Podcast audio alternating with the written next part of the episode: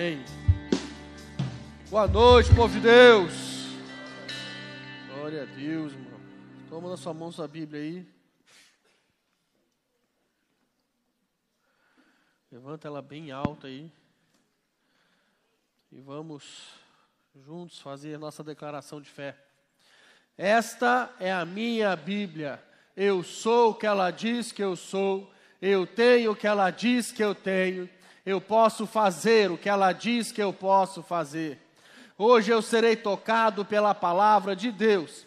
Eu audaciosamente confesso que a minha mente está alerta, o meu coração está receptivo.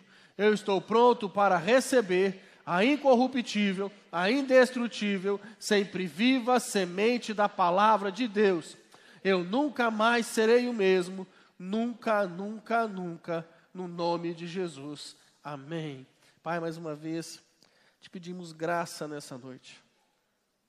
Favor do Senhor, ó Deus, para que não tenhamos apenas um bom discurso, uma boa palestra, Pai, mas nós oramos nessa noite para uma ação personalizada, um toque do Teu Espírito Santo, Pai, sobre as nossas vidas, Senhor. Ó Deus, que nessa noite, ao qual nós iremos falar de quem é Jesus, que, Pai, essa realidade do Senhor possa se manifestar aos nossos corações, que possamos, ó Pai, ter no nosso entendimento a realidade de quem o Senhor é, ó Pai. Que o Senhor possa, Deus, nessa noite, eu te peço, me conceda graça, favor do Senhor. Ó Deus, que venham palavras vindas do teu trono, para o louvor da tua glória, Pai, em nome de Jesus. Amém. Glória a Deus. Vou deixar as piadinhas prontas já começar pelo tema da mensagem. Porque eu recebi um monte quando eu compartilhei. Um monte de gente completando a música do DT. Aí, ó. Foram os primeiros, tá?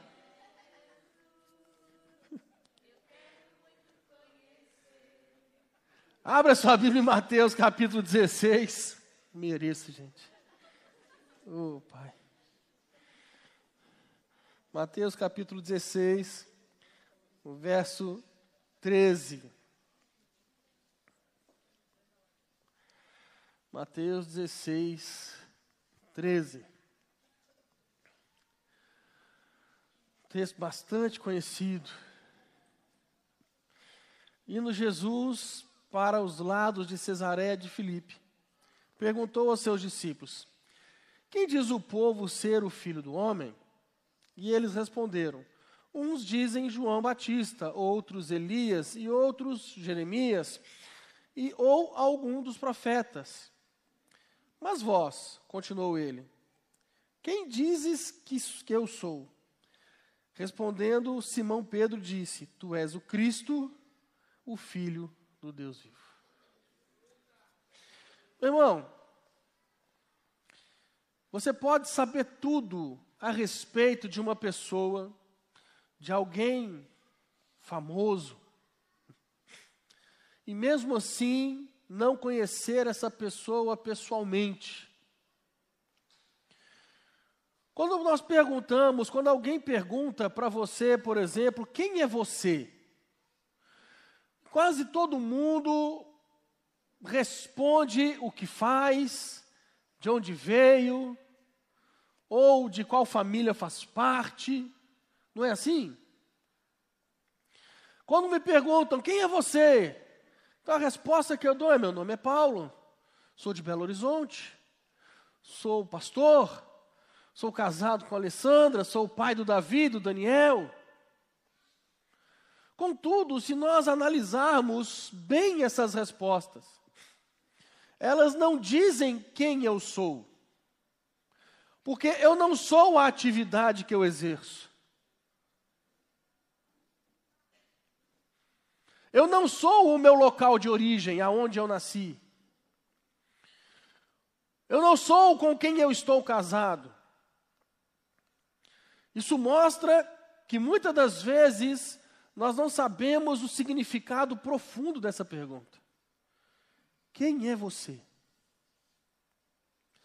E Jesus, ele pergunta para os discípulos, Ele pergunta o que, que as pessoas falavam dele. O que que as multidões, o que que o povo está falando que eu sou?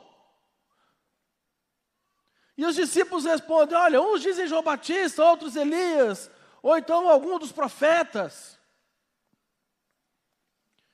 Depois Jesus ele quis saber o que os seus, os, que os seus discípulos falavam a respeito dele.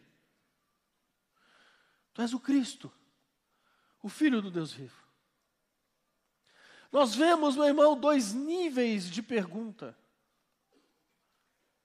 Jesus ele quer saber a opinião do povo.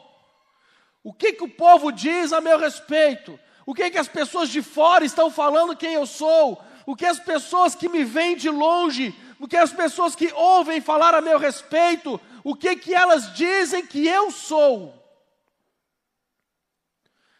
Depois, ele traz essa pergunta para o âmbito mais íntimo, para o círculo mais íntimo, para aqueles que se assentam à mesa com Ele. E nós vemos as respostas totalmente diferentes umas das outras. Os de fora não têm a mínima noção de quem é Jesus. Os de fora não fazem a mínima ideia de quem Ele é. Os de fora estão preocupados com aquilo que ele faz, com aquilo que ele pode fazer, mas não sabem quem ele é. Os de fora, eles não têm intimidade, eles não têm um relacionamento, e por não ter um relacionamento, eles não sabem quem Jesus é. Ah, Jesus é João Batista, é um Elias, é Moisés, é o capeta. É um dos profetas que voltou. O que importa é que ele está curando. O que importa é que ele está me abençoando. O povo não conhece Jesus. O mundo ouviu falar de Jesus. Se você for pesquisar se você colocar essa pergunta no Google, quem é Jesus? Depois de aparecer o clipe do Dia do Trono, você vai ver que o conhecimento e o que se fala a respeito de Jesus é muito raso. Foi um profeta que nasceu em Belém. A história dele é expressada nos quatro evangelhos canônicos da Bíblia.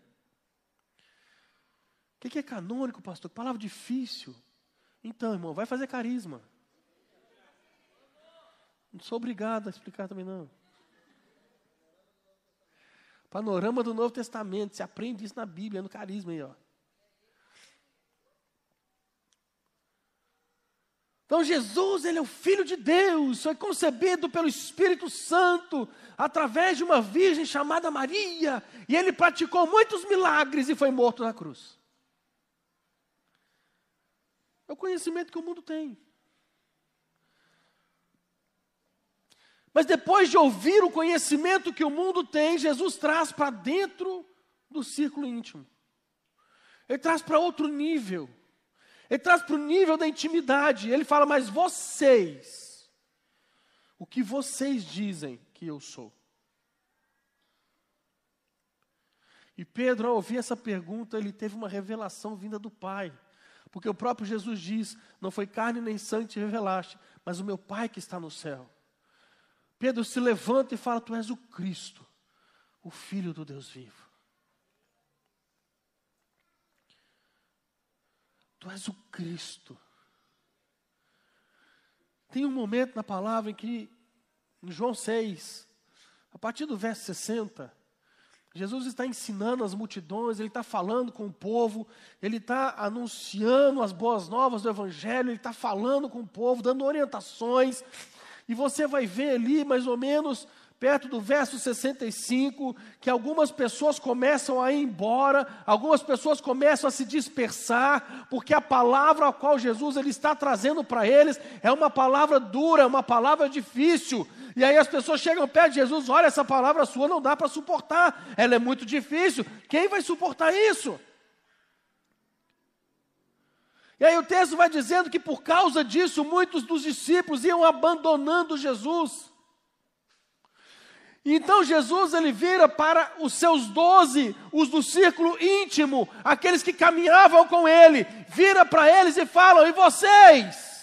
Não querem ir embora também não? Qual é a revelação que Pedro teve? Tu és o Cristo, o Filho do Deus vivo. O mesmo Pedro responde para Jesus aqui e fala: Para quem iremos nós? Preste atenção na resposta dele. Ele não está perguntando, não está falando para onde iremos nós, para que lugar nós vamos. Ele está falando para quem iremos nós, se só tu tem as palavras de vida eterna. E meu irmão, hoje essa é a pergunta que continua sendo feita por Jesus para mim e para você. Quem é Jesus? E essa pergunta está sendo feita para aqueles cuja palavra de Deus diz em 1 Pedro capítulo 2, no verso 9, para a raça eleita. Ele está perguntando para o sacerdócio real. Ele está perguntando para a nação santa. Ele está perguntando para o, pro, para o povo de propriedade exclusiva de Deus.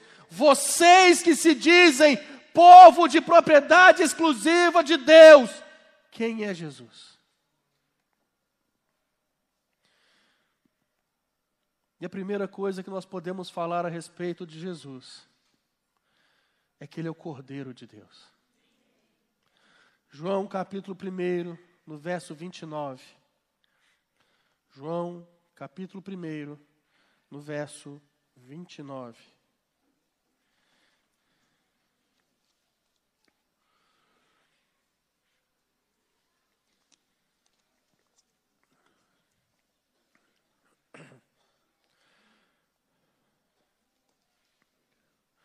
Diz assim o texto: No dia seguinte viu João a Jesus, que vinha para ele, e disse: Eis o Cordeiro de Deus que tira o pecado do mundo. João Batista conhecia Jesus, ele sabia quem Jesus era. E quando Jesus se apresenta para ele, quando Jesus está passando ali, Preste atenção que ele não fale assim: olha, eis aí o homem que vai tirar o pecado do mundo. Eis aí, não. Ele fala: eis aí o Cordeiro de Deus que tira o pecado do mundo. Ele usa essa expressão porque ele reconhece que Jesus é o Messias esperado, o Messias aguardado.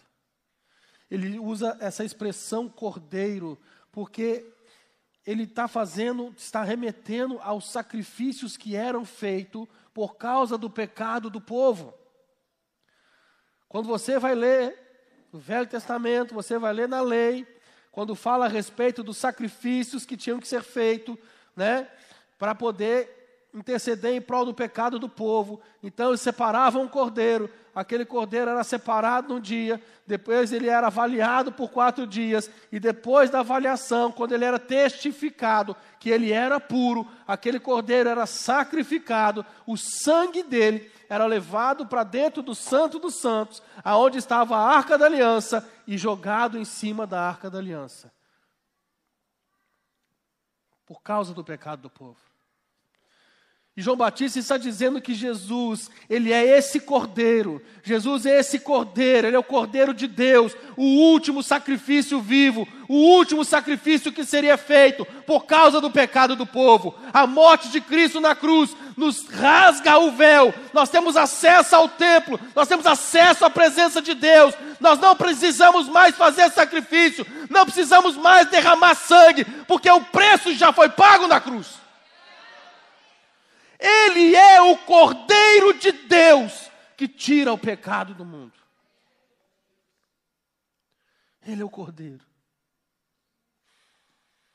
Somente Jesus, somente o sangue de Jesus pode perdoar e apagar os nossos pecados.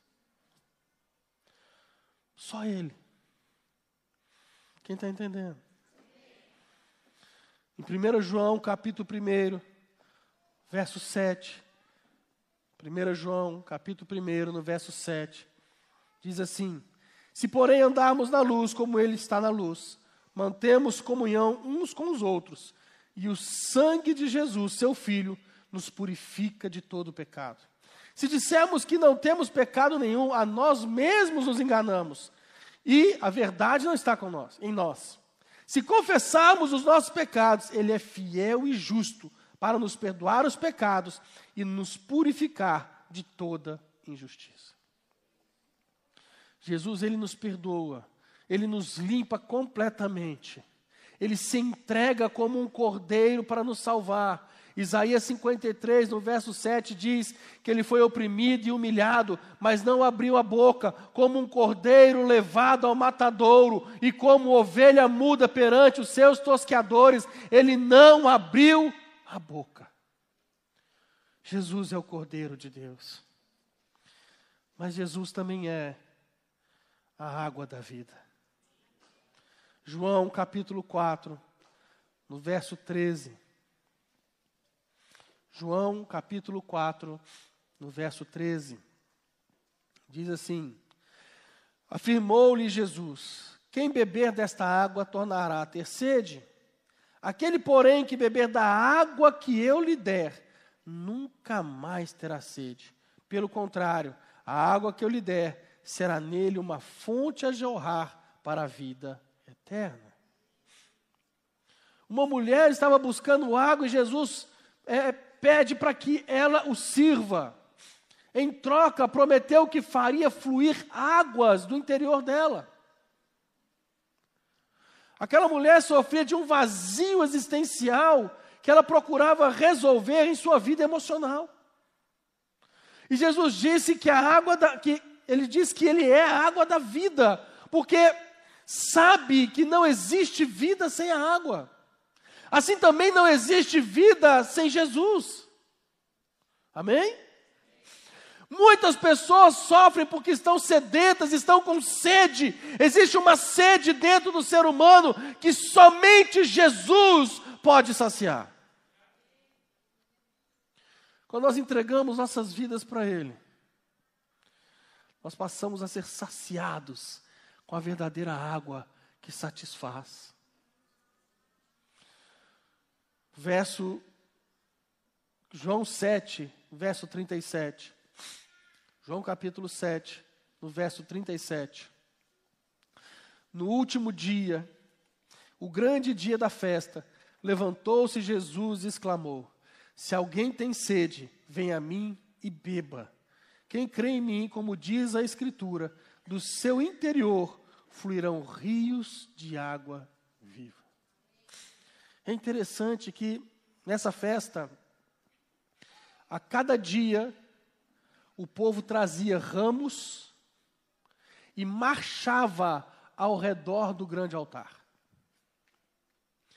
Então, um sacerdote pegava água no tanque de Siloé com um jarro de ouro, levava até o templo e derramava sobre o altar, oferecendo a água a Deus. E essa cerimônia repleta de emoção era um memorial às águas que fluíram da rocha, quando o povo de Israel marchava pelo deserto. No último dia da festa, o povo marchava sete vezes ao redor do altar, um memorial às sete voltas dadas ao redor dos muros de Jericó. E no exato momento, depois da sétima volta, em que o sacerdote já estava derramando água sobre o altar, Jesus levanta e clama em alta voz: Se alguém tem sede, que venha a mim e beba. E Jesus fala, como diz as Escrituras. Ele não está fazendo uma referência a respeito somente daquele momento. Ele não está falando isso como algo assim aleatório, algo que vê assim, não. Ele fala como diz as Escrituras. Números 24, 7 diz: As águas manarão de seus baldes e as suas sementeiras serão água abundante, e o seu rei se levantará mais do que a água, e o seu reino será exaltado. Isaías 58, 11: O Senhor te guiará continuamente fartará a tua alma até em lugares áridos e fortificará os teus ossos. Será como um jardim regado e como um manancial cujas águas jamais faltarão. Zacarias 14, 8 diz: Naquele dia também sucederá que correrão de Jerusalém águas vivas, metade pelo mar oriental e a outra metade até o mar ocidental. No verão e no inverno sucederá isso. Então ele não está falando de algo aleatório, ele está falando como diz as Escrituras: vão fluir rios de água viva, aquele que tem sede, venha a mim e beba. Ele está dizendo que é o contrário daquela pequena quantidade que estava sendo derramada sobre o altar como um memorial das águas que saíram da rocha. Ele está falando: vai haver um rio, um rio de águas vai fluir de dentro daqueles que creem em Jesus, e não vai ser somente para saciar você que crê em Jesus, mas este rio também, ele vai se tornar um rio a jorrar de você, que vai, beber, que vai saciar pessoas que Jesus colocará no teu caminho. Outras pessoas vão beber do rio que flui de dentro de você. Quem está entendendo? Jesus é água da vida, irmão. Ele é a água da vida. Mas Jesus também é o pão da vida. João capítulo 6, verso 28. João capítulo 6, no verso 28.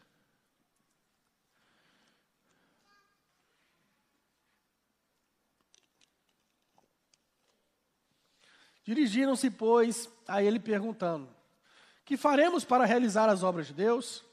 Respondeu-lhe Jesus: A obra de Deus é esta, que creais naquele que por ele foi enviado.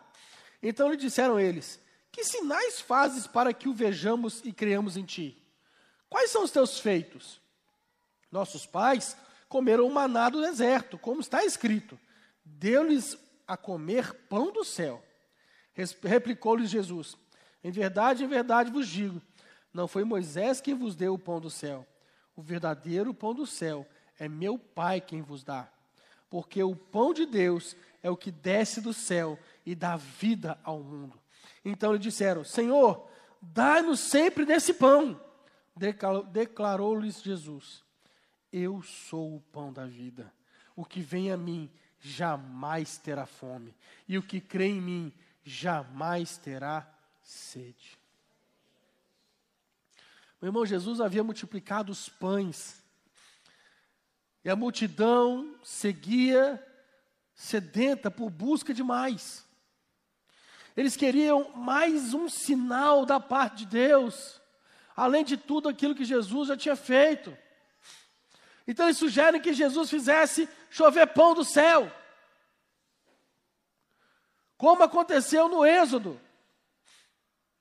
E Jesus deixou claro que o verdadeiro pão vem do céu para salvar o mundo. Não somente para matar a fome, mas para salvar o mundo da perdição. Então, quando essas pessoas pediram esse pão espiritual, Jesus ele se apresenta, né? É, verso 47. Em verdade, em verdade vos digo: quem crê em mim tem a vida eterna. E ele diz: Eu sou o pão da vida. Vossos pais comeram maná no deserto e morreram. Este é o pão que desce do céu, para que todo dele comer não pereça. Eu sou o pão vivo que desceu do céu. Se alguém dele comer, viverá eternamente. E o pão que eu darei pela vida do mundo é a minha carne. Jesus é o pão vivo. Ele é o pão vivo que desceu do céu. Ele é o pão da vida, irmão. Mas Jesus também é a luz do mundo. João 8,12, a palavra diz: De novo lhes falava Jesus, dizendo: Eu sou a luz do mundo. Quem me segue não andará nas trevas, pelo contrário, terá a luz da vida. Terá a luz da vida. Quando você vai ver a criação de tudo o que Deus criou, Gênesis começa dizendo que a terra era sem forma e vazia, e o Espírito pairava sobre a face das águas. E qual foi a primeira coisa que Deus disse? Haja luz. Haja luz. A luz que separou as trevas. E a partir de então, todas as coisas foram criadas: água, plantas, animais, toda a natureza. Viver na escuridão é estar em dúvida e medo. Por isso que Jesus diz que Ele é Ele quem ilumina as nossas vidas. É Ele que ilumina. Amém? Meu irmão, a Bíblia diz, em João capítulo 1, no verso 1, que Jesus é o Verbo. No princípio era o Verbo, e o Verbo estava com Deus, e o Verbo era Jesus, ele é a palavra encarnada. Ele é a palavra que se fez carne. E o que que o Salmo 119, verso 105 fala a respeito da palavra? Lâmpada para os meus pés e luz para o meu caminho.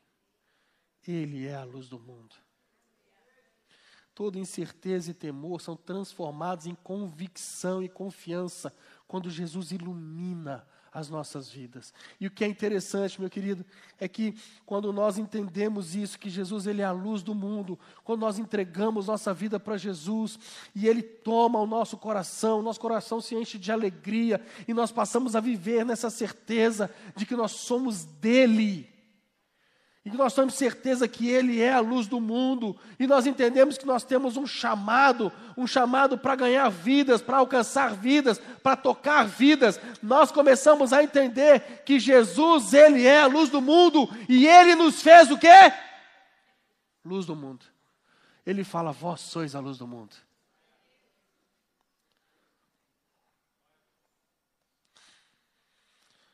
Mas Jesus também é, irmão a porta da vida. João capítulo 10, no verso 9. João capítulo 10, no verso 9. Eu sou a porta. Se alguém entrar por mim, será salvo. Entrará e sairá, e achará pastagem. A porta transmite segurança, mas também é um símbolo de liberdade. Jesus fala sobre o rebanho que precisava estar em um aprisco bem protegido para o descanso, mas também necessita de espaço e liberdade para buscar pastagem. Então Jesus ele fala que ele é a porta, porque ele nos protege e também nos dá liberdade. Ao declarar que podemos entrar e sair, Ele está dizendo que nós somos livres na Sua presença. Não há uma prisão quando você vem para Jesus. Você não fica preso, encarcerado. Muito pelo contrário, todas as amarras que estão na sua vida, elas são quebradas. Todas as prisões que estão sobre você, elas são quebradas. Elas são destruídas, porque você é livre em Cristo Jesus. 2 Coríntios capítulo 3, no verso 17, a Bíblia diz que oh, o Senhor é Espírito, e onde está o Espírito do Senhor? Aí é liberdade. Não há nada que te prende, meu querido. Não há nada que te amarra, porque você é livre em Cristo. Ele é a porta para você passar por Ele e encontrar pastagem, encontrar proteção, encontrar o sustento.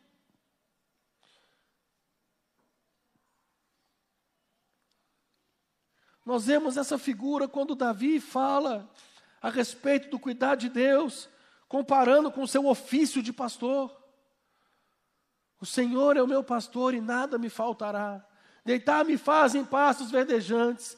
Guia-me mansamente às águas tranquilas por amor do teu nome. Ele está fazendo uma comparação. Ainda que eu ande pelo vale da sombra da morte, não temerei mal algum, porque tu estás comigo. Ele está dizendo: eu passo pela porta, eu tenho um pastor que cuida de mim, eu tenho alguém que cuida da minha vida, eu tenho alguém que zela por mim, e ainda que eu ande por lugares complicados, eu tenho a certeza de que Ele está comigo. Jesus é a porta, irmão. É a porta pela qual você tem que passar. Porque Jesus ele é o bom pastor. João 10, 11, ele fala: Eu sou o bom pastor.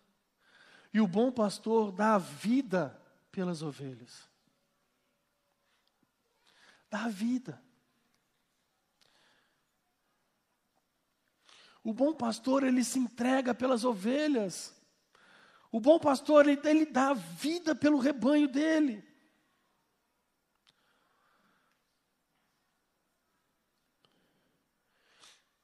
No verso 14 ele diz: Eu sou o bom pastor, eu conheço as minhas ovelhas.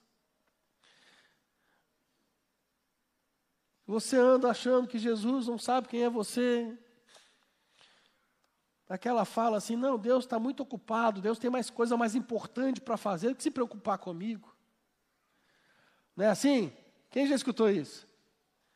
Ah, não, Deus está mais preocupado, tá mais, tem muita coisa, tem a fome no mundo inteiro, né? Essa, essa pandemia, essas coisas, Deus está mais ocupado. Ele não vai se preocupar comigo. Olha o que, que ele fala aqui, ó. Eu conheço as minhas ovelhas. Eu conheço. Eu sei cada uma delas. Eu sei a altura. Eu sei o tamanho do pé. Eu sei quantos fios tem na cabeça, de cabelo tem na cabeça. Tudo bem que para uns é mais fácil, mas. Mas ele sabe. Eu também não sei o que fazer com uma informação dessa. Mas ele sabe. Eu conheço as minhas ovelhas. E ele continua dizendo: e elas me conhecem. Assim como o Pai me conhece a mim, eu conheço o Pai, e dou a minha vida pelas ovelhas.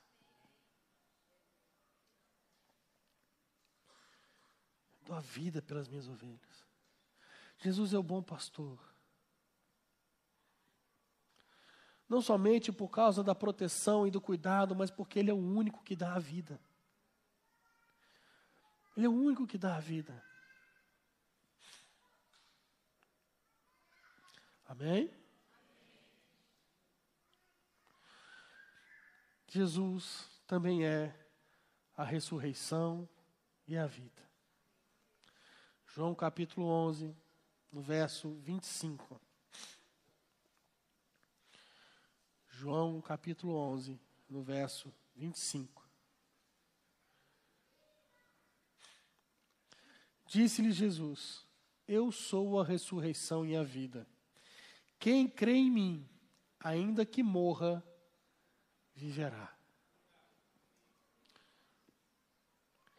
O irmão Lázaro havia morrido. Vão chamar Jesus, Lázaro está doente, vão chamar Jesus. Fala, Jesus, seu amigo Lázaro está lá, está mal. Aí Jesus fala, tá, daqui a pouco eu vou. Quando Jesus resolve ir, Lázaro está morto. E quando ele está chegando, as pessoas começam a falar entre elas, Agora que ele chega? Agora que Lázaro morreu, que ele chega? E dizia que era amigo, hein?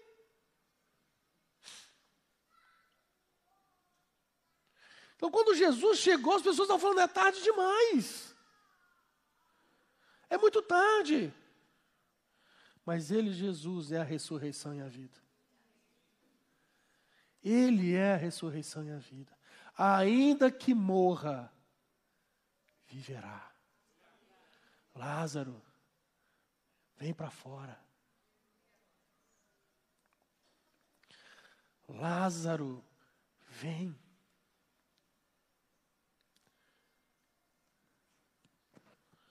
Irmão, eu posso estar enganado, mas tem pessoas aqui que os sonhos estão enterrados, os seus sonhos morreram. E você anda frustrado porque os seus sonhos, aquilo que você sonhava, acabou para você. Nos seus olhos, na sua ótica, não tem mais jeito. Jesus manda te dizer que Ele ressuscita os teus sonhos essa noite. Vamos voltar para cá. Ele é a própria ressurreição e a vida. É Ele, Ele é o autor, ele, ele é o único que pode dar a vida, Ele é o autor da vida. Não há limites para o seu poder, Jesus venceu a própria morte.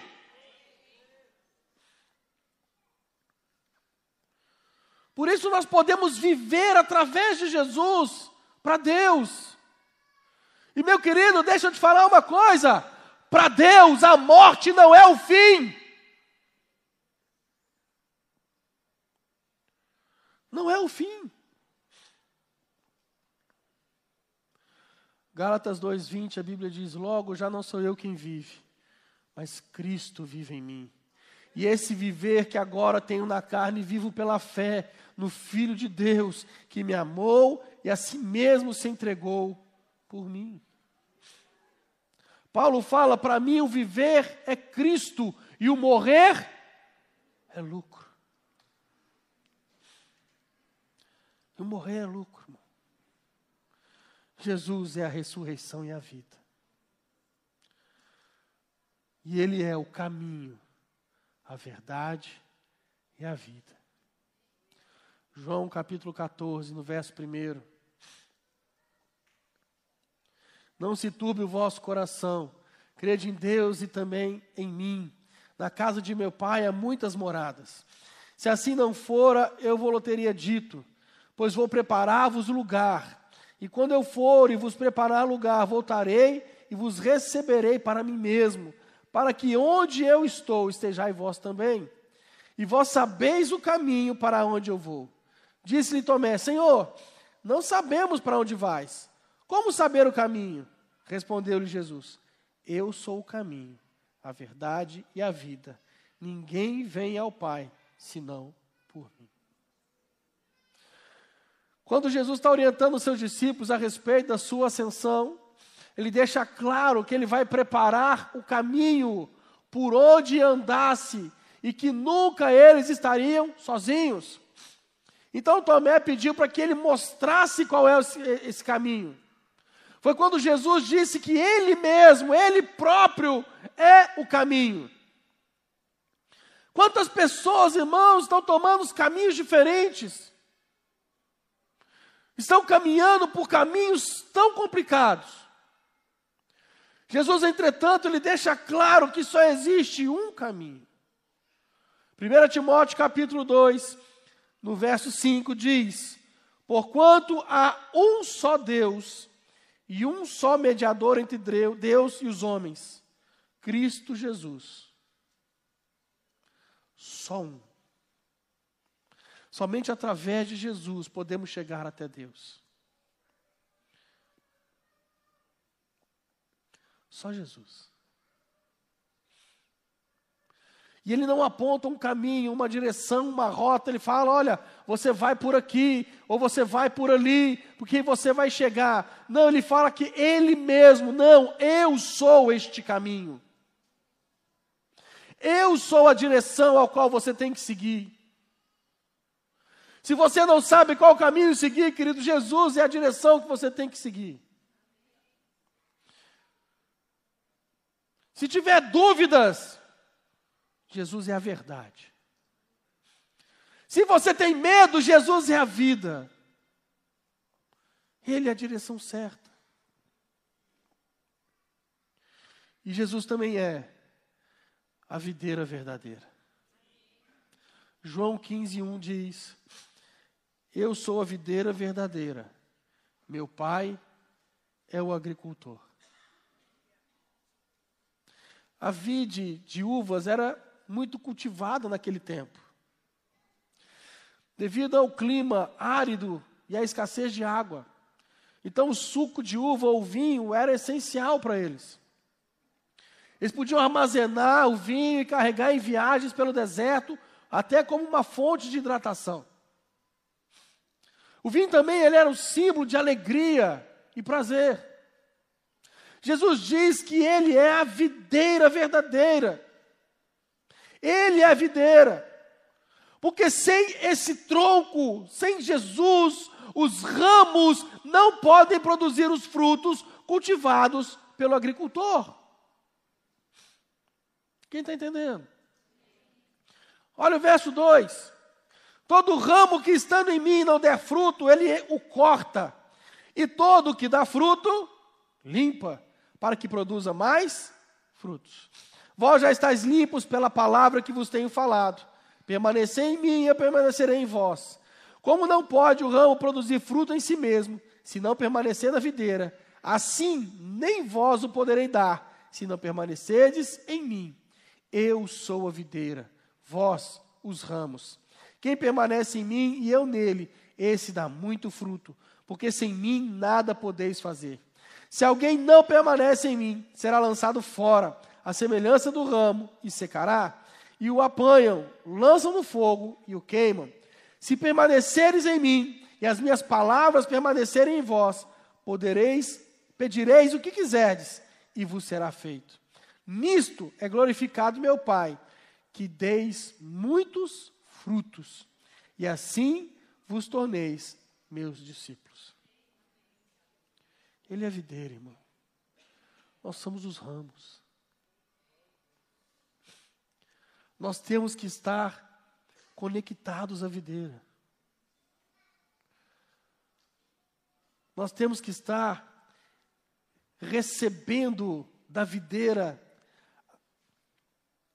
a seiva que flui de dentro dela, para que a gente tenha vida. Nós não podemos ser um ramo morto, que não produz fruto. Você precisa receber a vida da videira para produzir fruto. Quem está entendendo? Você tem que estar enxertado na videira. E você não pode ser uma prótese, querido.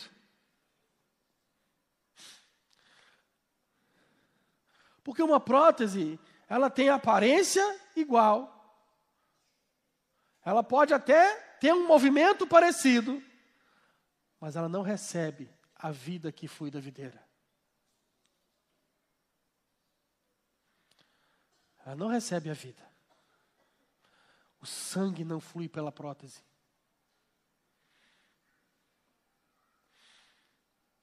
E por último, Jesus é o grande eu sou. João 8, 58. E respondeu-lhes Jesus: Em verdade, em verdade vos digo, antes que Abraão existisse, eu sou. João 4, 25, 26. Eu sei, respondeu a mulher, que há de vir o Messias chamado Cristo. Quando ele vier, nos anunciará todas as coisas. Disse-lhe Jesus: Eu o sou, eu que falo contigo. Quando Moisés pergunta para Deus, quando Deus chama Moisés, fala: Moisés, vai lá e vai falar com o povo, e vai libertar aquele povo do cativeiro. E Moisés fala assim: tá, Como é que esse povo vai saber que o Senhor está me enviando? O que, que eu falo para eles? Qual seria o nome que eu diria para eles? E o Senhor fala com ele: diz que o Eu sou o enviou, mostrando sua eternidade e poder absoluto. Jesus ele reivindica esse nome para ele. Ser o mesmo Deus que se revelou a Moisés. Por isso as pessoas queriam apedrejá-lo. Ele reivindica isso para ele, não há dúvida sobre a divindade de Jesus. Agora, enquanto nós apenas existimos temporalmente, Deus ele é infinito, ele é eterno, ele é imutável e ele é todo poderoso. O nome de Deus, eu sou, muitas das vezes está atribuído a, aos seus atributos divinos e revelam a sua plenitude e capacidade de nos abençoar. Quando a gente vai falar dos nomes, meu querido, é então que a coisa fica maravilhosa. Porque o meu Deus e o seu Deus é o Jeová Jireh. Deus proverá. Ele é o Jeová Nissi. Senhor é a nossa bandeira. Ele é o Jeová Rafá. Eu sou o Deus que te sara. Jeová Shalom. O Senhor é a nossa paz. Você está entendendo, irmão?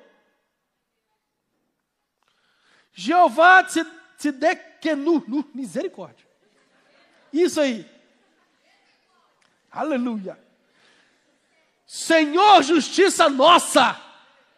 É que você já emenda uma língua estranha, irmão, entendeu? E no Apocalipse, então, ele se revela como Alfa, Ômega, princípio, fim, aquele que era, que é e para sempre será. Ele mostra a sua eternidade e o seu poder. Jesus se revela como esse grande eu por quê? Porque Ele é tudo isso. Jesus é o Jeová Rafael, é o Deus que te cura, que te sara. Meu querido, eu não sei se você está com uma enfermidade, com algo que tem assolado a tua vida, mas o Jeová Rafa cura você nessa noite. Ou talvez você está passando por uma, alguma situação, algum problema financeiro. Meu querido, deixa eu te falar uma coisa: o Jeová Jireh, o Deus que provê, Ele te sustenta. Quem está entendendo alguma coisa aqui? Esse é o nosso Deus. Não, pastor, eu não estou com enfermidade nenhuma. E, e não, não, é provisão o meu problema, mas eu estou vivendo muito atribulado, eu estou vivendo muito, está muito complicado, tá, é muita tribulação na minha volta. Meu querido, o Jeová Shalom se manifesta sobre você, porque Deus é a sua paz. Você tem que tomar posse de quem Jesus é. Você precisa conhecer quem Ele é e tomar posse disso sobre a tua vida. Quando as atribulações vierem te atormentar, quando as atribulações vierem se levantarem contra você, você não vai se desesperar, você vai falar: não, Deus é a minha paz, mesmo em meio à tempestade, eu vou permanecer de pé, eu vou permanecer firme, eu não vou me abalar. Você precisa tomar posse. Você precisa conhecer este Jesus que se revela para mim e para você todos os dias. Você tem que conhecer Ele.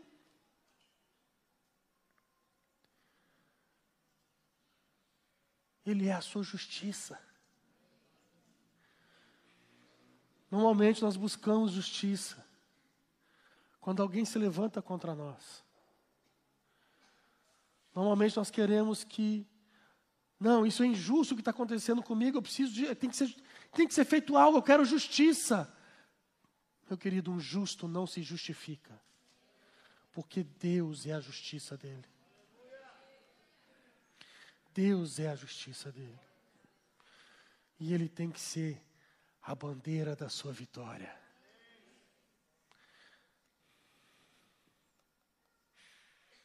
Ele tem que ser a bandeira da sua vitória.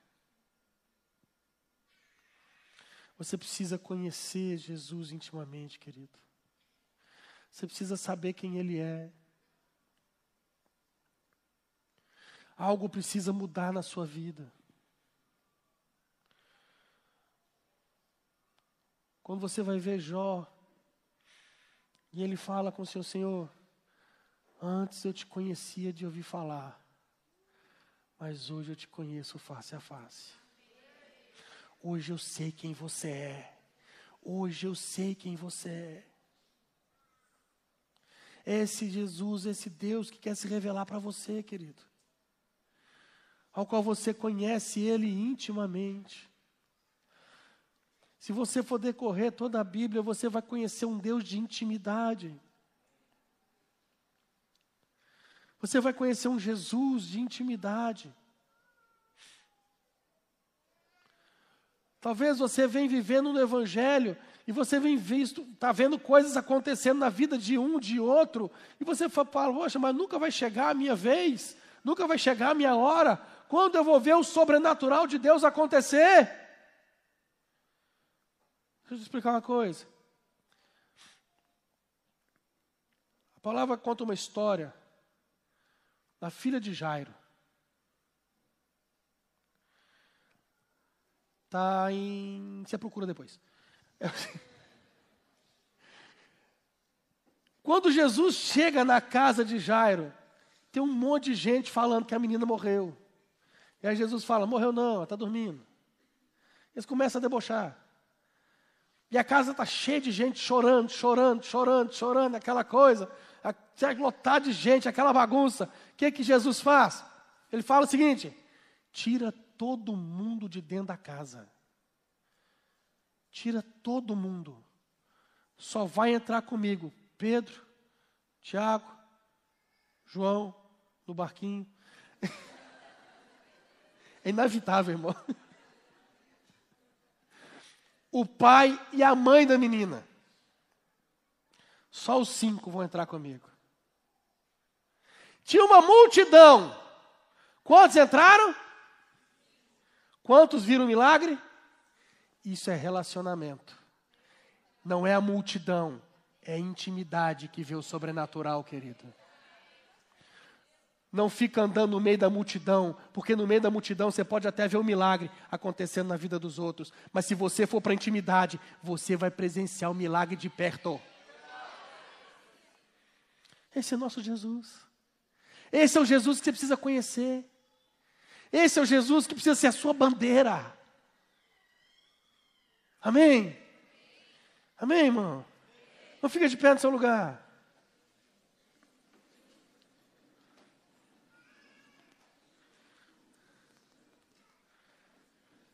Feche seus olhos.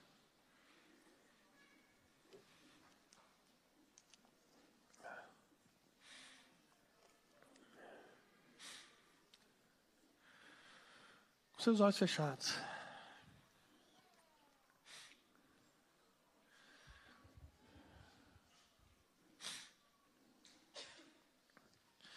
Quem é você que não está conseguindo orar mais? Tem muito tempo que você não consegue orar. Você tinha vida de oração, você virava a madrugada orando, você era fervoroso, você buscava Deus, mas algo parou você. Quem é você? Levanta a mão. Nós vamos destravar isso na sua vida agora, em nome de Jesus. Nós vamos orar por você. Só levanta sua mão bem alto para poder ver. Por favor, pastores, me ajuda. Tem um lá atrás, aqui ó. Pastores. Os pastores me ajudem e os irmãos que sabem que eu chamo, senão eu vou chamar para todo mundo ouvir.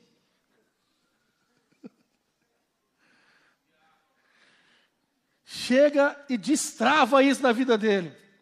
Isso que está prendendo ele que não consegue mais ter vida de oração. Isso vai ser quebrado agora, em nome de Jesus. Em nome de Jesus.